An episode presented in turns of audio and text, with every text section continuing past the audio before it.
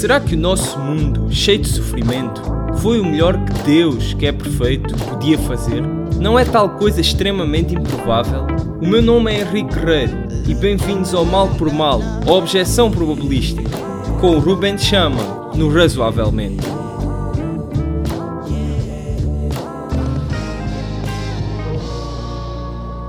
Falámos já sobre o mal causado pelas ações malignas das pessoas, o chamado mal moral Uh, no primeiro excerto, falámos também sobre o mal causado por doenças, catástrofes e outros fenómenos naturais. No segundo, e concluímos que assim há boas razões para crer que não há uma incompatibilidade lógica entre a existência de um Deus perfeitamente bom e omnipotente e estes tipos de mal. Ou seja, que é possível que a existência de um Deus perfeitamente bom e omnipotente seja compatível, aconteça ao mesmo tempo, que a existência uh, do mal. Uh, se quiserem, podem dizer isto também desta forma: é possível que tenha sido um Deus perfeitamente bom e omnipotente a criar este mundo em que nós vivemos. Isso não é logicamente impossível. Isto responde completamente, precisamente, à objeção, que é chamada objeção lógica, do problema do mal, que afirma que é logicamente impossível um Deus perfeitamente bom e omnipotente a coexistir com o mal que de alguma forma as definições destes dois conceitos, Deus perfeitamente bom e omnipotente e a existência do mal, são logicamente incompatíveis. Mas hoje vamos, uh, vamos falar sobre outra objeção potencialmente mais difícil de responder, em que o objetor não afirma que é impossível Deus e o mal coexistirem, mas sim que isso é muito improvável quando olhamos para o mundo em que vivemos e todo o sofrimento diz o objetor, aparentemente desnecessário que esse mundo tem. Portanto, o certo de hoje vai ser curto e pretende averiguar precisamente se o que observamos nos permite concluir, o que observamos no mundo, nos permite concluir que é improvável que este mundo tenha sido criado por um Deus perfeitamente bom e omnipotente. Uh, agora uma objeção, e eu pessoalmente a primeira vez que eu, que eu ouvi este tipo de argumento de resposta. Um, foi uma objeção que me apareceu na cabeça e que me fazia muita confusão no início e demorei algum tempo até me convencer que não era uma objeção assim tão forte. Uh, que é, bom, nós estamos aqui a dizer que é possível que não exista uma incompatibilidade lógica entre, ou melhor, estamos a dizer que não existe uma incompatibilidade lógica certo. porque é possível que Deus exista da forma como nós o entendemos e o mal exista da forma como nós o vemos que existe.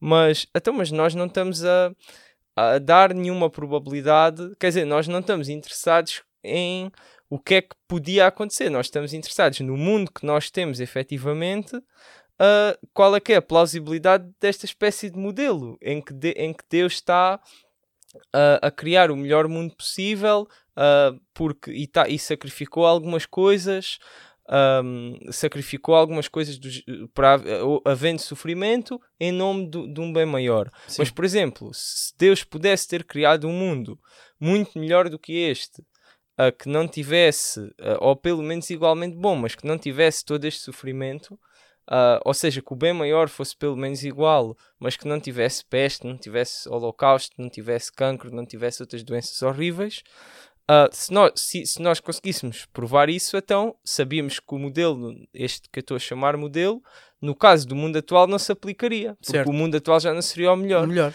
Portanto, este julgamento probabilístico parece importante, ou seja, não é suficiente a dizer talvez seja possível que, que, se, que estas duas coisas sejam verdade, mas interessa-me saber, então, no mundo atual, qual é a probabilidade de efetivamente uh, Deus existir dado o mal que nós vemos. E essa probabilidade para algumas pessoas parece ser superior a zero, no sentido em que é uma coisa possível, mas parece ser um número muito pequenino e por isso muito implausível. Uh, ou seja, como é, que tu, como é que tu agora responderias no fundo, a aumentar a dificuldade do desafio, ou seja, eu não estou só satisfeito em saber que estas duas coisas não são incompatíveis, que a probabilidade, se quiserem, delas serem as duas verdade não é zero, eu estou interessado em que a probabilidade delas serem as duas verdade no mundo que eu estou a observar onde eu vivo, que é isso que me interessa, é suficientemente alta, digamos, maior que 50%, para ser plausível eu acreditar que, que estas duas coisas, ou seja, Deus existir e o mal que eu vejo, uh, são reais ao mesmo tempo? Bem, essa é uma pergunta bastante exigente. É verdade. Uh, eu acho que a partir das, das, das premissas, esta questão fica. Um, perde um pouco a sua força. Em que sentido? Que se Deus existe, é todo poderoso e é perfeitamente bom, não poderia ter havido outro mundo igualmente bom sem o sofrimento que a existência da peste negra, ou cancro, ou similares causaram. Uh, até porque, sem a peste e sem o cancro, ou sem algum deste tipo de sofrimentos, não seria apenas um mundo igualmente bom, mas seria um mundo melhor. É? E, e, como diria o Leibniz, um, um matemático por excelência, Exatamente. Uh, este é o melhor dos mundos possíveis. Ou, como com a devida modéstia, eu preferiria dizer, este é pelo menos um entre vários mundos possíveis exatamente bons na mesma medida. Uh, portanto, não significa portanto que é perfeito. Isto é, às vezes é uma má interpretação. Foi uma má interpretação, inclusive, de quem? De Voltaire, de quem falei há pouco, uh, que ridicularizou muito esta ideia do, do melhor dos mundos possíveis. Não é perfeito.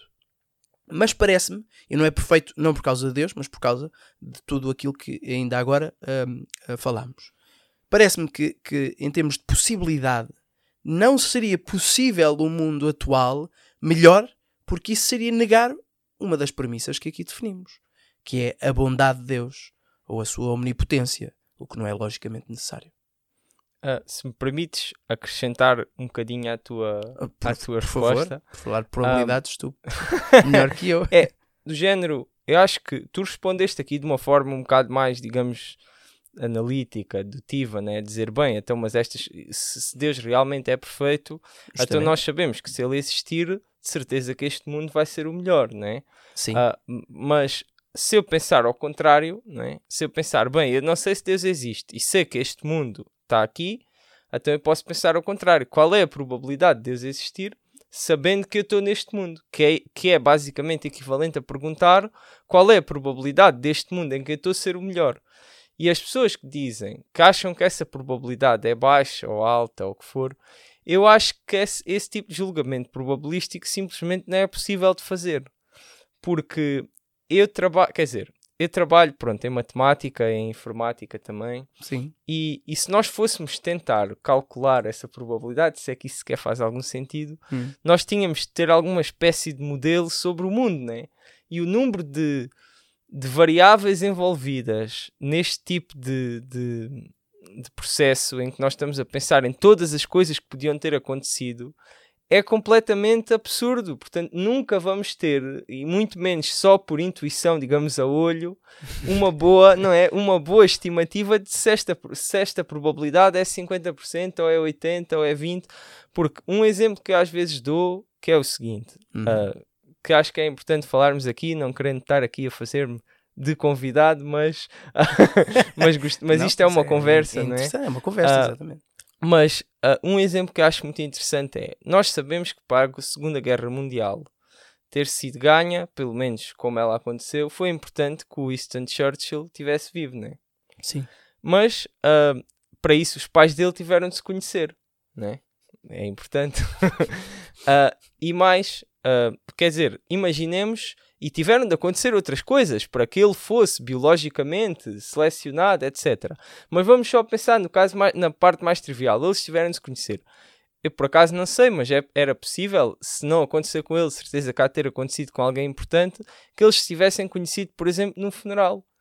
Portanto, para eles terem conhecido, havia alguém que tinha de morrer. Quer dizer, uh, se essa pessoa, nós às vezes podemos dizer, bem, mas se esta desgraça não tivesse acontecido a esta pessoa que eu conheço, o mundo ficava exatamente na mesma. Mas isso não é bem assim, porque nós não sabemos as implicações das coisas quando começam a acumular. Cria uma árvore, digamos, de acontecimentos de tal magnitude que nós não temos a mínima possibilidade como seres muito limitados que somos, ainda assim, de fazer qualquer tipo de estimativa sobre isso. Sim. Portanto, eu acho sempre que as pessoas, quando avançam a dizer que é implausível ou plausível que este mundo seja o melhor dos mundos possíveis, eu é acho plausível que. Plausível à luz do quê? Exato. Exato, eu acho que não, não há simplesmente informação, é claro. uma limitação nossa para, para fazer esse tipo de. De, de, cálculo, de, de cálculo claro. e, de, de, julgamento Justamente. probabilístico. Espero que tenham gostado desta curta discussão acerca da objeção probabilística uh, do problema do mal, que nos ajuda a refletir também sobre os limites da nossa compreensão e a imensa complexidade do mundo. Um, toda esta discussão tem sido focada na abordagem filosófica e argumentativa do problema do mal. No entanto, o que muitas vezes uh, nós procuramos não é exatamente saber respostas para o porquê da existência do mal, como temos estado a discutir aqui, mas como lidar com o mal em si, uh, em termos mais práticos, como resolver, digamos assim, o problema do mal. E isso é fundamental também ser discutido. Qual é que é a resposta cristã Portanto, não agora sobre porque é que o mal existe, mas que solução é que o cristianismo oferece para o problema do mal e como é que essa solução se compara às soluções oferecidas por outras visões do mundo, por outras cosmovisões. Este vai ser o tema da próxima e última parte desta série Mal por Mal. Portanto, fiquem atentos e até à próxima.